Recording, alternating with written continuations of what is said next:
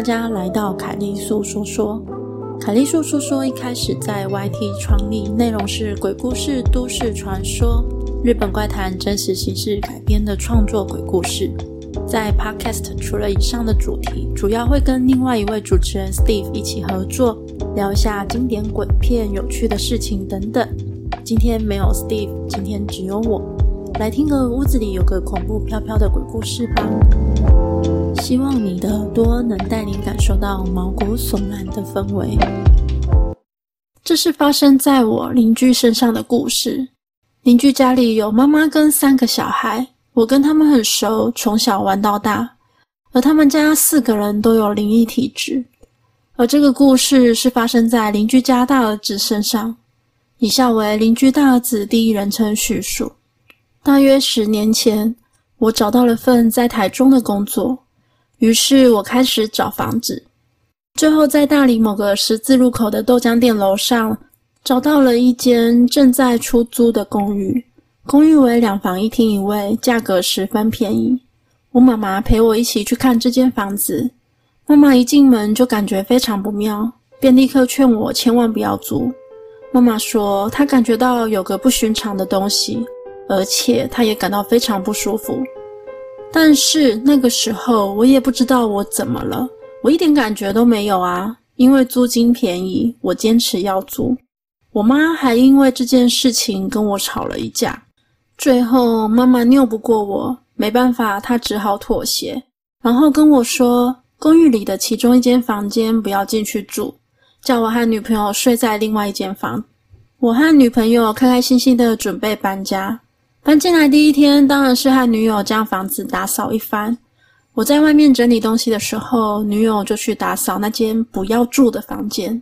突然，她很急的叫我过去。等我过去之后，她跟我说。她在扫床底的时候，有扫出几根细细的长发。我不以为意，当下就把床移开，想让她一次扫个干净。结果一翻开的时候，有一撮完整的长发。虽然有点诡异，但我就只是认为是上一任租屋的人留下来的，所以也不把这件事放在心上。之后好几天也没进那个房间了，也没什么事情发生。某个星期五。我最小的弟弟来家里找我玩，于是我就把那间房间整理了一下，充当客房给小弟睡了。但诡异的事情从此揭开。隔天中午，我们一起出去吃午餐的时候，弟弟一脸没睡好的样子，边打哈欠边跟我说：“大哥，昨天睡觉整晚都有个女生站在床边，不然就跑去床尾看着我，甚至还有走到我旁边，由上往下盯着我。”我听完也没特别在意。想说大家多多少少都比较敏感，应该也没什么大事吧。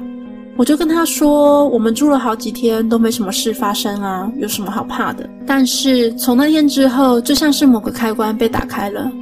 到了深夜，我总是会听到那房间传出了一些脚步声，或是墙壁扣扣声，甚至隐约听到有女生说话。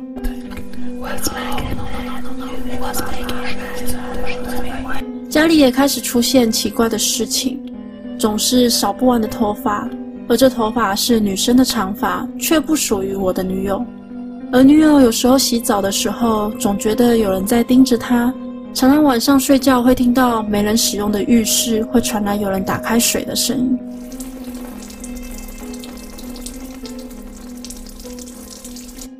而二弟也来住过一次，跟小弟的经历不同。他是说，他睡到半夜的时候，隐约听到房里好像有人。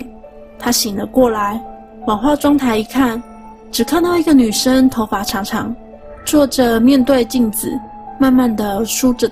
他当场傻眼，然后那个女生头慢慢转过来看着他，露出诡异的微笑。说实在话，每天这样子，比起害怕，我反而是整个火气都起来了。而女友则是怕得要死，但是我们也毫无方法，只好先随便他了。但是日子过着过着，他似乎也没有要放过我们的意思。日子过着过着，大约三星期之后的那个周末，一位同事和我的表哥来我家喝酒。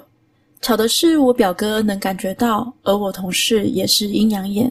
我们三个人在客厅喝着闲聊，到了大概半醉的时候，我表哥说：“哎、欸，其实我一进来我就觉得有点奇怪耶，尤其是那一间房间，总是有种怪异感。”接着同事打枪：“对啊，只是因为今天是来喝酒的，我也不管。但是那房间我真的想进去看看到底是谁。”我回他：“好啊，你进去会一会他吧。”于是同事起身走到那间房间前面，把门打开一半，然后开门探头进去。只看到他维持探头进去的姿势，静止大约十秒后，默默关门走回客厅，对着我们说：“没什么啊，来来继续喝。”我们三个就这样开始畅饮，喝到醉。然后突然，我也不知道哪里来的胆量。跑到那个房间里，开始对着里面叫道：“你是谁？有种出来啊！让我看看你！”然后还在房间角落撒一泡尿，之后就得意的回客厅睡觉了。隔天早上十点多，我恍恍惚惚的醒来，惊觉我的肩膀超级酸痛，洗澡后还发现大腿居然有个红掌印，我开始有点害怕了。我先请女友去那间房间帮我把昨天的尿清一下。我女友听完就翻白眼，对我大叫：“你有事吗？家里厕所只是装饰吗？而且哪里有尿呀？我什么都没看到啊！”我愣了一下，回他：“可能干掉了吧。不过就算干掉，也一定有痕迹味道啊。奇怪的是，女友表示都很干净啊，没有什么痕迹跟味道。但是之前那些头发又跑出来了。他问我该怎么办，我回他：“反正先打扫打扫再说吧。”然后那天晚上，女友表哥跟我同事，我们四人相约去吃热炒。刚点完菜单，同事就开始对我们说：“其实昨晚我开门之后，一个女鬼头发长到快腰部了，就站在我面前，表情非常凄厉，气愤的瞪着我，我快吓死了，只好装正经。你最好快搬出去吧，那房子一定出过事情。”过两三天后，我就找房东来解约了。妈妈也来我这里，她质问房东：“这房子有问题，为什么都不说？这样对吗？”房东虽然没说发生了什么事，但也是一脸理亏的样子，把押金全部退还了，也不敢多说什么。之后我就搬出去了，而我的肩膀痛了两个月才好。我的租屋惊魂记就这样结束了。这个故事到这里就完结了。那原投稿者也有补充一个他工作时的小故事。因为故事不长，我就用口述的方式喽。某一天，我带两个外籍工人去深山里面的水源头维修。我们三个在溪里工作到一半的时候，听到好像有人在叫我们。这个声音好似有距离，又像在耳边的感觉。两个工人起身看了看周围，问我说：“老板，有人在叫我们吗？”我回他们说：“别理他，我们都听错了而已，没有声音。”两个工人顿了一下，然后跟我说：“哦，我知道，我们印尼也很多呢。原来台湾也有啊。”我回答：“嗯，多着呢，知道就好啦。”故事真的很短，这个故事应该是山里的模型啊吧？这个故事一直让我脑袋里回想起《红衣小女孩二》开头黄灯会跟几个外籍工人在山里的那一幕，大家应该有看过吧？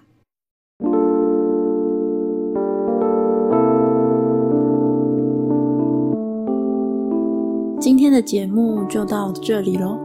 住到一间有飘飘的房子，真的是很令人崩溃呀。下次你想听听什么故事呢？我们下次见喽。